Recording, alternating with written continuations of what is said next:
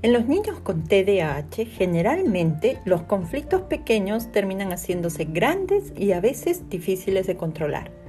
Por eso es muy importante que definas bien qué es lo que realmente quieres hacer y priorices aquello que ayudará a tu hijo a desarrollar habilidades de autorregulación. En este episodio hablaremos de cómo establecer prioridades a la hora de dar indicaciones a nuestros hijos con trastorno de déficit de atención con hiperactividad. Hola, mi nombre es Malena Guamán, una mamá real que como tú buscó ayuda en su momento y que ahora está aquí contigo compartiendo información y recomendaciones prácticas para convertirte en una mamá o papá efectivo a la hora de educar a un niño con trastorno de déficit de atención con hiperactividad. Recuerda, los niños aprenden de lo que ven en lugar de lo que escuchan. Es hora de que te pongas en acción. Como ya habíamos escrito en el segundo episodio sobre qué es el TDAH, los niños con esta condición tienen dificultades con las funciones ejecutivas, por lo que les cuesta seguir indicaciones, mantener organizados sus espacios e ideas, controlar sus impulsos, permanecer en la tarea hasta terminarla, entre otras cosas más. Y frente a estos comportamientos, los padres solemos estar repitiendo las indicaciones y estar detrás de ellos como sombras. Tanto así que llega el momento en que ellos terminan estallando y todo se vuelve un conflicto. Los niños, en general, se resisten a dejar una actividad que están disfrutando mucho para cumplir una solicitud de sus padres. Por ejemplo, si están jugando un videojuego y tú le pides que deje de hacerlo para ordenar su cuarto, definitivamente se sentirá molesto y te dirá que no y si insistes, quizás lo haga refunfuñando. Y un poco si nos ponemos a pensar en nosotros los adultos. A veces postergamos comenzar un trabajo tedioso cuando hay maneras más atractivas de pasar el tiempo. Esta situación para un niño con TDAH es más difícil, debido a que tienen una capacidad limitada para controlar sus emociones y también tienen una menor tolerancia para esperar y retrasar la gratificación. Lo que hace que cuando se les pide algo que no es divertido, pueda terminar fácilmente en un conflicto con los padres. Estas interacciones empiezan a empeorar el comportamiento de los niños y pueden evolucionar hacia un trastorno posicionista desafiante.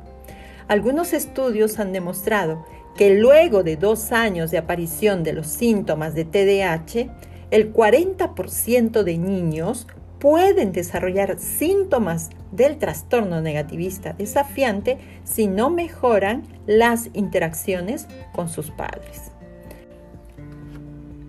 La fórmula perfecta para el desarrollo de este trastorno es la desregulación emocional propia del TDAH combinado con las interacciones conflictivas que tienen con sus padres.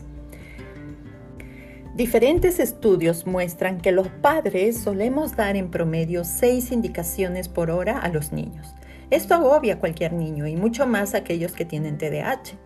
¿Y qué tipo de indicaciones damos? Desde que los niños despiertan hasta que se acuestan, los padres solemos pedirles muchas cosas. Por ejemplo, les damos indicaciones sobre su autocuidado. Báñate, lávate los dientes, peínate, cámbiate el pantalón, Lávate las manos, limpia tus zapatos, ponte bien el polo, arréglate esa camisa, etc. Les damos indicaciones también para recordarles alguna tarea o responsabilidad. Levántate que ya es tarde, guarda tus juguetes, tiende tu cama, haz tu tarea, lleva tu plato a la cocina, pon la ropa sucia en el tacho, seca el piso del baño después de bañarte, apaga esa computadora, apaga la luz, duerme, etc les damos indicaciones para detener algún comportamiento molesto, como por ejemplo, no grites, no pelees con tu hermano, bájate del mueble, baja el volumen de la computadora, apaga el play. Y también por allí nos salen algunas indicaciones para pedir ayuda al niño, ¿no? Como por ejemplo, bota la basura, alcánzame la toalla, apaga la cocina, puedes alcanzarme mi teléfono, etc. Los niños al escuchar tantas indicaciones empiezan a frustrarse, se generan conflictos y se deteriora la relación. La idea es que hagas un análisis.